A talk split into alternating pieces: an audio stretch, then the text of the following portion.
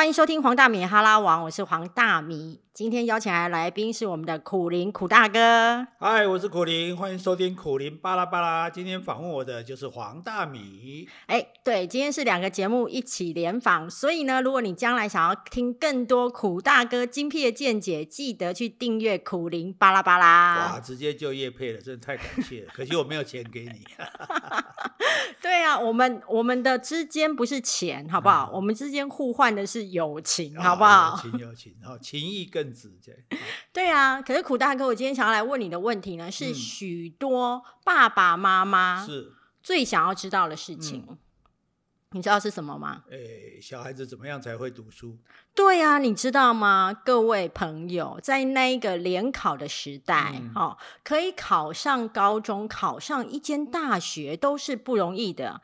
但是呢，我们苦大哥的学历其实是非常的惊人的。苦大哥，你可以告诉一下，告诉大家一下你的学历吗？只不过台大中文系而已，有什么好惊人的？对，就是我们那个时代是这样了，就是说那个时代要考上大学不容易。不像这个时代，要考不上大学不容易。对啦，都不容易，都不容易。也考不上的反而很难，就对。那时候你考上台大中文，这个是原本你就认为的第一志愿吗？对，我原来其实我，我跟你说，我其实都是不得已的。就是我为什么会去读文学院，是因为我的数学不好。嗯，对，我数学几乎就是就是都是。分数几乎都是个位数这样子，对对，所以我就觉得说，那我只能读文学院嘛，因为只有文学院不需要读数学嘛。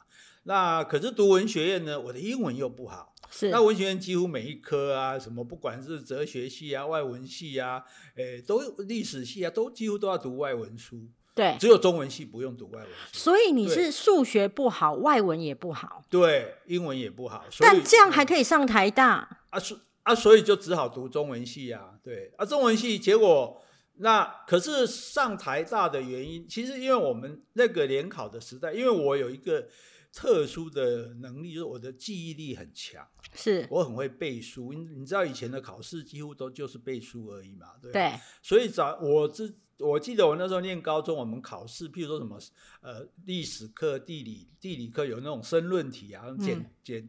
那种问答题，嗯，我的答案会跟课本一模一样，到连标点符号都一样。你连标点符号都会一样？对啊，我都就搞背车啊，对啊，这个是三国时代逗点 什么之类的巴拉巴的。就所以所以对啊，就是就是有，因为那个时代就是这样子的考试方式嘛，所以其实并不是很难应付的。那如果要回头去讲，其实我从小就是神童啊。你就是神童，对，因为我在念小学的时候，你知道我们小学老师，因为他们是那是很古老的时代了，对，那我们小学老师他是受日本教育的，所以他国语波波摸摸他根本不太会，他晚上去补波波摸摸，早上就来教我们，真的假的？对，真的真的，老师也在补习，就对，对对对对，所以考试的时候，考试完之后，比如说注音。考注音，那老师是根据我的答案来改考卷的，因为以往我们大家正确是三。但是你干嘛你就厉害，应该是第二。因为我是外省人嘛，哦、就是我我是会讲国语的，那其他人是不会讲国语，老师都老师都不太会讲国语，这样，所以变成说，那就是以我的答案为准，这样子，对对吧？所以所以我就是那种从小就是第一名啊。班长啊，模范生啊，然后惹全班讨厌的。对啊，我就是想要接说，好讨人厌哦。就是我从小就是班长啊，第一名啊，模范生啊，我从来不知道第二名的感觉啊。是，呃，我是对啊，对啊，我是这样子。而且我那时候，像我们后来，你知道，我们有所谓的叫恶性补习，就是那时候我们还要考初中嘛。所以国小五六年级的时候就要补习，就下放学之后还要留下来加强功课，这样。对。那一天到晚也就在考试。那为了要大家成绩好，就考试基本上就是要考一百分，那少一分打一下，是少两分打两下。那你被打几下？那有的少到四十分，那考个六十分，那真的就导师就四十下这样打，真的很惨。对。那可是老师哦，因为不太敢打我。为什么？因为因为我爸是外省人嘛。又是公务员嘛，也就是说是那种有可能会去告状的抓耙子，欸，对，就说哎，就不是会去说哎，你怎么打我小孩这样？因为照理说是不可以打嘛。对。那如果是从前本省人的小孩送到学校，的老师说你做你个趴，对不对？而且如果你被老师打了之后回来，家长再打一次，认为你一定做错了才会被打。对，因为本省家庭呢，会觉得老师愿意打你呢，是一个很大的肯定，是老师有爱心。是老师如果不打你，这个老师叫做在混。哎呀哎呀，而且你一定是做错了才被打，所以回来再补一顿。所以你回家你都不敢讲你被老师打。那那我的老师可能会担心说，我的爸妈会不会来说，哎，你怎么可以体罚小孩？哇，对，所以呢。基本上考试完，他就会问我几分，嗯，比我一百分，OK，九十九分开始打。啊，有时候我会不小心考个九十九或九十八分，那就九十八分开始打，就是我不打就对了。所以 你是一条标准线。对对对对对对对。但是我们要替老师想，其实老师怕的不是苦苓这个小朋友，他怕的是苦苓背后他爸爸会不会去抓爬，然后为了自己的安全呢，就干脆从苦苓是基准线。就是从他呃苦苓以后的孩子开始打，那他自己也不会被抓耙子。也呃，我不知道是不是这样了，因为我那时候是不懂，我只觉得老师很疼爱我啦，所以老师舍不得打我这样子，所以我九十八那就九十七分开始打，我如果考九十五就九十四分开始打。我记得有一次我不小心考了八十九分，你知道全班欢声雷动了。对啊，全部戏我被夸你红 中，然后大家都不用打。小孩子怎么会那么单纯？真的啊，所以所以所以对我来讲，我读书就是一帆风顺嘛。所以我考初中那时候是新竹一中，那也就考上了，而且还差一点考榜首。然后之后就去，哎、欸，我不太想再访问了，就 差就差一点跑考上榜首，这真的是让人家很生气。对，而且我们很，我还很生气的，因为我觉得我应该有一科是满分，他为什么没有给我们？我们还去复查成绩，那可能可能我们猜测，我猜测啦，事后猜测学校搞不好觉得说，因为我们那是乡下，我们是湖口乡，对觉得说被一个乡下小孩拿榜首不太好看，所以要把榜首留在新竹市就对了。那我有一点好奇耶，是。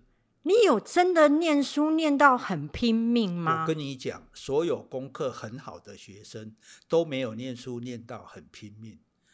这就是这就是我现在要告诉、回答你刚刚的问题。我们讲了这么多，要回答你刚刚问题之后，做父母的要承认一点，读册是半生行诶，就说你会不会读书是你的天赋。对，对你只要是会读书的人，他读起书来基本上是轻松愉快的。你看每年去访问那些什么学测啊、职考那个榜状元榜首的，你看有没有在补习的？没有在补习啊？有没有在念的要命的？没有啊？你看他也很会玩啊，然后也很轻松啊，对，就就就很容易就考上，因为他本来就适合念书，适合我们的这一种念书的方式，适合我们这种考试的方式，所以。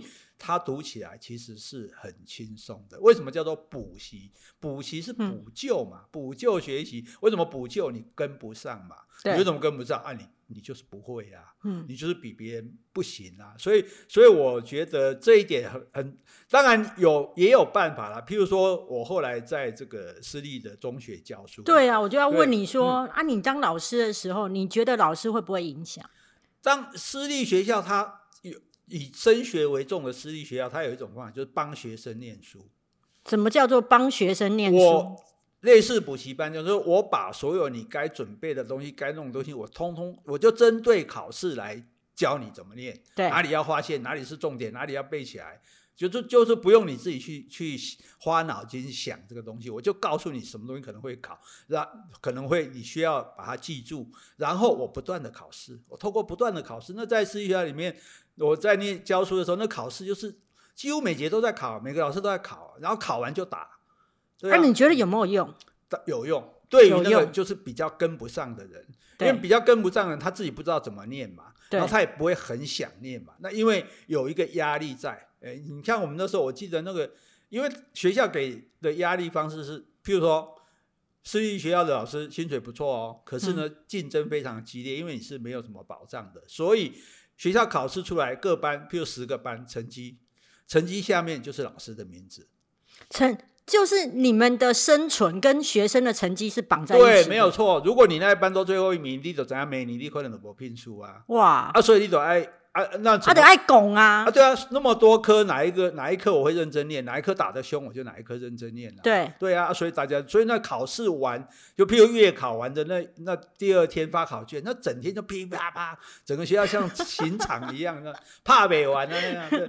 啊啊！可是这个方式多少可以，就是说如果以一样程度的来讲，因为有人帮他念，对不对？对，然后又有人逼他念，所以他的成绩会比原来跟他程度一样稍微好一些，所以他可能勉强可以挤进比较前面的志愿，考到比较好一点的学校。可是那是很勉强的。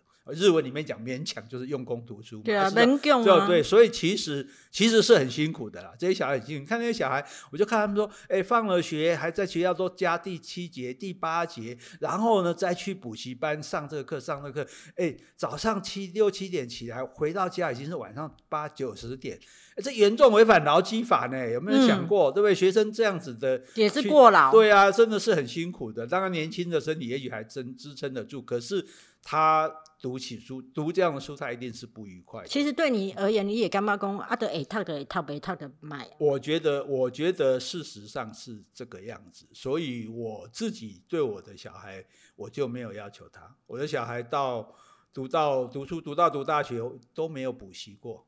都没有补习过。对我，我会问他说：“你有没有想要补习？你有没有觉得哪一科跟不上？如果他觉得说他跟不上，想要补，那就补。那他说他没有要补，那就不要补。我也没有期望说哦，你要考得很好，因为你考得很好，念很好的学校，也不表示你将来在社会上就会成功啊。嗯，也不表示你就会赚很多钱啊，也不表示你就会是一个更好的人啊。所以我我从小对他只有一个要求，就是。你不要让我去警察局把你领回来就好。哦，还蛮清楚的啊。对对对对，就是我我觉得呃，我们只能对小孩要求他的品性。对。哦，至于说他的功课啊，那我们这样的一种教学方式，就是某一些人，譬如说像我那个时代，就是很会背书的人赢啊，因为都是用背的啊。对啊。我们文背多分啊。对啊，对啊，背，所以那不会背的人他就会吃亏嘛。对。所以所以你叫不会背的人硬背，他当然。他当然就会比不上别人，可是这不表示他没有这个能力啊。对，所以像我的小孩，我觉得说，哎，他虽然念书的功课不一定很好，可是我觉得他外文不错，英文不错，然后觉得他电脑还蛮厉害的。我觉得这样就够了。哎，那我还要再问一个问题，因为你不逼小孩嘛，哈、嗯、啊，再来就是你觉得你出社会之后，你干嘛讲？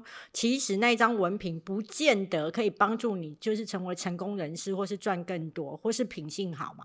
那因为你本身是顶着台大中文系的这一张文凭，这一张文凭有带给你人生上面的好处吗？也谈不上什么好处啊，因为顶多人家说哦，台大的哦，然后可是人家。现在人家反过来看说，那啊你现在怎么样？对，对不对？如果你今天混得很好，你不是台大，人家说你更厉害啊。对，对，比尔盖茨哇更厉害，对不对？你这个，你你这些大学没毕业的哦，这些这些人更厉害，所以。你如果顶着这样的学历，然后你没有很好的成就，这个学历对你反而好像反过来是一种嘲笑哎。没错。你查个这些，对吧？查个硕士、博士，结果立马立马没完了。所以我觉得我们社会，你看学非所用的人有多少？嗯。你如果我中文系真的要学学有所用，那我就是去教书啊。对。对不对？那那那其他在方面任何的发展，其实。跟我读这个东西并没有必然的。哎、欸，所以等于说，我也听出来，就是说，如果假设你本身是一个名校毕业的，嗯，你踏出校门的那一关开始，其实名校它是光环，但也就是压力了。当然是啊，所以其实你不是听到有些企业板企业家的这个老板说，哎、欸，这个台大的不太听话嘞。对啊，自蛮自以为了不起的，觉得自己是顶尖的，反而可能还呃比不上私立的合群，对对，服从性可能不那么高，或者说对自己可能会要求的比较多，眼高手低的情形也可能是有的。所以我觉得这个时代，如果你真的要逼小孩读书的话，哦，还不如逼他去考一张证照吧。你觉得比较有用？对啊，对啊，如果你只是为了。找工作的话，对，那你还不如你一样的时间，你去考高考、普考当公务员，或者考证照，都比考一个学历来的帮助。因为你，而且你名校，名校也要看你读什么系啊。嗯，对，你说哦，考上台大很开心，然后诶，我学生考上台大，我是蛮开心的。问他说什么表情不是很很欢乐？他说哦，因为我说考什么系？他说哦，植物病虫害系。对，哦，或者食品营养系。什么罐头科，对，然后什么考古人类学系，也就是说，也许那不是他的兴趣，因为我们以前是先填志愿再分发的这样子。那不管怎么样，就是说，大多数高中生其实并不知道自己的兴趣跟专长在哪里，嗯、所以你进去大学念念出来之后，并不表示你真的在大学就学到东西。但是我觉得最重要是，大家不要把大学当成一个就业训练班。嗯，读大学不是为了找工作。如果大学是就业训练班，那外文英文系何必读莎士比亚？没错、啊，读商用英文就好了。哎、欸，好聪明。对，那你何必设哲学系？你出来被圣名吗？对吧？哎呀，所以所以我的圣名圣玫瑰中文系，好不好？对，所以我的意思就是说，其实大学里面是让你学习说怎么样汲取知识啊，怎么样从这知识里面你去思考，然后你去判断，然后去学习到处理问题的能力。然后你有了这个能力之后，不管你将来从事什么行业，这些能力就可以发挥在你的行业里面。所以你学习的是处理知识啊。然后增加知识，然后运用知识的能力，而因为知识太多了嘛，你你大学四年你学的东西就够了吗？不可能啊，知识是日新月异的，所以你要学会说，哎，你怎么样去得到更多知识？而在得到知识里面，你又要怎么样去辨别说哪些知识是正确的，我是我可以使用的，然后这些知识哦。造成我的智慧，来可以让我面临我人生的问题。所以，既然升学是跟就业没有必然关系的，所以升学也就没有那么重要了啊。适才适性才是最重要，就你怎么样找到你小孩最专长的、最厉害的那一点，让他去做他最厉害的事。你看最近不是有一个打电动的，没错，哇，拿到很高的合约吗？那对父母来讲，打电动这算什么啊？这这不务正业啊，对不对？没有错，他一定会玩物丧志，对对，一定会反对的啊。那可是人家也可以打出这个成就来啊。所以为什么？因为你的小孩就是打电动很厉害嘛。像我就是完全不会打电动嘛。啊，那你爱加油。欸，不用加油啊，反正反正已经这这个这大半辈子也过了这样哦，所以我我觉得其实我的想法是说，你你要想办法了解自己的小孩最擅长做什么，然后去培养他做他擅长的这件事。这件事其实很多事情，譬如以前你说啊，去餐厅端盘子，这这没出息吧？哎，人家现在餐饮科多夯啊，对对不对？服务业起起来了啊，对不对？饭店管理很厉害啊，对，所以所以我的意思就是说，可能我们做家长的要思考这个观念，说你第一个小孩读书不是小孩读书的能力是考试的能力，我们应该这样讲，他是天生的，所以不要太过于勉强。那第二个就是说，其实呃高的学历对于他将来的就业或者他的人生未必是一定是。有正面帮助的，所以第三个最重要就是说，你要了解你的小孩的专长，然后培养他擅做他，让他做他擅长的事，做得很开心，又做得很好。今天的节目呢，其实呢，在刚刚苦苓大哥精辟的结论之后呢，其实呢，我相信很多的爸爸妈妈会松了一口气。原来教育孩子最重要的呢，不是一直逼他干嘛，就是去观察他，以及了解他擅长什么，然后呢，把他擅长的部分呢，好好发挥。那这个孩子他就会自己找出一片天。那我们今天谢谢苦苓大哥，最后。还是要叮咛大家，记得去订阅苦苓大哥的频道“苦苓巴拉巴拉”。谢谢苦大哥，谢谢，拜拜。